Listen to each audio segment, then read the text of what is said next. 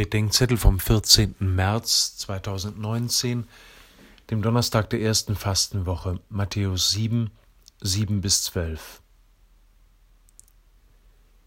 Wenn wir beten, dann wird uns versprochen, dass wir erhört werden. Nur bedeutet das nicht, dass wir in allem unseren Willen bekommen. Das wäre geradezu die Perversion von Gebet. Alles Beten steht ja unter der Grundbitte des Vaterunsers, dass Gottes Wille auf Erden so wie im Himmel geschehe. Beim Beten geht es vor allem darum, dass wir Gottes Willen kennenlernen, mitwollen und tun.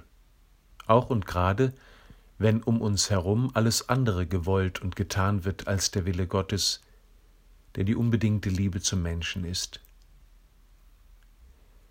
Wenn wir einen geliebten Menschen um etwas bitten, dann wollen wir nur das, was der auch kann und will. Wenn wir etwas ehrlich suchen, dann wollen wir finden, was wirklich da ist und nicht, was wir uns vorstellen. Und wenn wir am Ziel unseres Weges um Öffnung bitten, dann weil wir eintreten und nicht bloß reinschauen wollen in das unbekannte Haus. Beten muss man sich auch trauen. Die Gefahr ist nicht, dass wir leer ausgehen die Gefahr ist, dass wir eigensinnig werden beim Empfangen, ungeduldig werden beim Suchen und misstrauisch werden vor der geöffneten Tür. Herr, schenke uns, dass wir annehmen, was wir empfangen, dass wir anerkennen, was wir finden, und dass wir eintreten, wo du uns öffnest.